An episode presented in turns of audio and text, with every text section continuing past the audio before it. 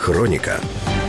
12 сентября в Сирии вступило в силу перемирие, согласованное дипломатами США и России. Согласно договоренностям, если перемирие бы соблюдалось в течение 7 дней, Россия и Соединенные Штаты начали бы обмен разведывательными данными и совместные воздушные операции против джихадистских группировок. Через 5 дней в результате авиаударов коалиции погибли свыше 60 сирийских военнослужащих. Тогда президент Башар Асад заявил, что Вашингтон стоит за этим актом неприкрытой агрессии. США и их союзники выразили сожаление в связи с инцидентом, однако подчеркнули, подчеркнули, что их целью было ИГИЛ. Позже власти Сирии заявили, что перемирие сорвано. 20 сентября гуманитарный конвой ООН попал под обстрел.